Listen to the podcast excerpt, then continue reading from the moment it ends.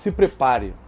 Julho de 2020 será um mês muito desafiante para você, empreendedor, gestor do mercado fitness.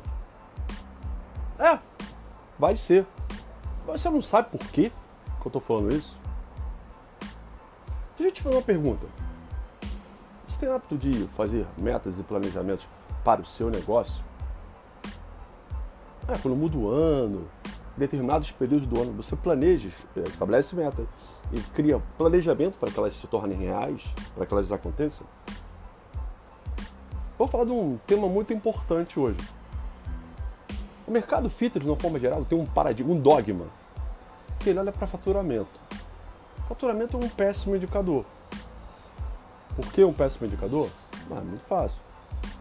Se o cliente compra um plano anual, dizer que a sua mensalidade do plano anual seja 100 reais,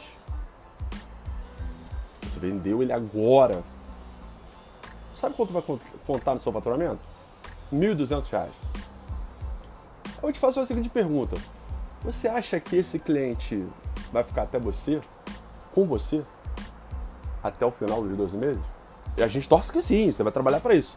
Mas você pode garantir? Como é que você vai contar com dinheiro que você não sabe se você vai receber? Se esse recebível vai entrar na sua caixa. No seu caixa, perdão. Você não pode olhar só para venda. Vender é um ato importante do seu negócio, mas não é o suficiente. Não é só ele que faz você tornar seu negócio lucrativo. Você precisa mudar. O aumento da lucratividade do seu negócio, ele depende, entre outras coisas, do seu planejamento financeiro. Você precisa ter metas. Você precisa fazer esse planejamento para que você tenha um orçamento, para você saber quanto você vai poder gastar e, na verdade, quanto você deve vender, quanto você deve renovar e quantos clientes você deve trazer de volta para atingir a tua receita de caixa ou de competência. Qual o critério que você utilize para monitorar isso? Tocar o seu negócio sem um planejamento financeiro, orçamentário é um crime. Mas por que, eu falei de julho? Julho é o mês do ano com mais dias úteis. 23 dias úteis. Como é que eu sei isso? Ah, é fácil. Eu, nesse período do ano, a gente está gravando esse vídeo agora em dezembro, eu montei o planejamento financeiro dos meus clientes ou da consultoria e montei o meu, do meu negócio. Você que, por exemplo, é, tem uma grande, um grande gasto com profissionais que são é, uristas, é fundamental que você é, sempre é, controle isso.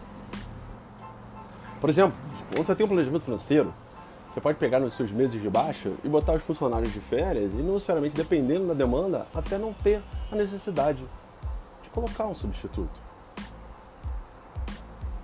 Esse planejamento ele vai garantir que você possa saber como você está e que você possa se esforçar, direcionar o seu foco para que você possa crescer no ponto de vista de resultado financeiro. O seu negócio não é para ter uma margem muito pequena. A margem é a diferença do que entra das suas vendas e o que fica para a empresa. Você sabe quanto é a sua margem? Eu posso te adiantar. Uma margem muito boa seria de pelo menos 30% de margem. Eu vejo empresas funcionando com 5% de margem, 7%. Vai quebrar. Não vai resistir. Negócio de serviço não tem sustentabilidade com uma margem muito pequena como essa. É diferente de margem de indústria.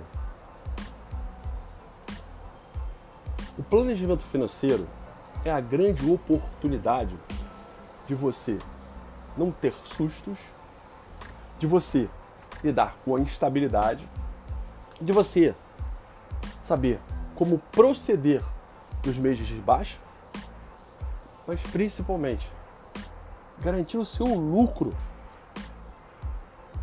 É, colabore, que você possa ter como acionista, você trabalha no dia a dia, é uma coisa. Uma coisa é o lucro da empresa. A empresa vai ter lucro para ela se tornar rentável. Você fez um investimento. Esse dinheiro que ele tivesse aplicado na bolsa, que ele tivesse aplicado no fundo de renda fixa, no tesouro direto, ele estaria rendendo mais do que rende hoje para você no seu negócio aberto? Se ele está, ou o seu negócio não está operando da forma correta, ou ele não é viável. ou ele precisa mudar, é multifatorial. Tem que se analisar, tem que ter um diagnóstico. Mas você não ter um planejamento financeiro é horrível. Você não pode olhar só para venda. Para com isso. Isso te destrói. Isso faz com que você tenha essa, toda a sua dor de cabeça. Então vamos lá. Eu vou te ajudar a você montar um planejamento financeiro para 2020. Pega agora. Olha, todos os seus gastos, mês a mês, no ano de 2019. Acrescenta no total desses gastos, uma conta grosseira, mais 5%. É, porque tem vários reajustes. Tem reajustes é, dos funcionários, né, com os acordos sindicais, tem ajuste do seu aluguel, tem ajuste da conta de luz, uma série de ajustes. Esse é o mínimo que você tem que ajustar. Divide isso ao longo dos meses. Aí você vê o seguinte: quanto eu tenho que ter de receita para cobrir esses gastos? Aí você começa a dar uma nova mudada na forma de tocar o seu negócio. É claro que fazer um planejamento financeiro orçamentário não é tão simples da forma que eu falei. Mas dessa forma você vai sair do zero. Porque do jeito que você está, você está sabotando o seu negócio. Eu espero ter te ajudado, empreendedor. Mude, faça, não espero que aconteça. Só depende de você e de mais ninguém. Um abraço.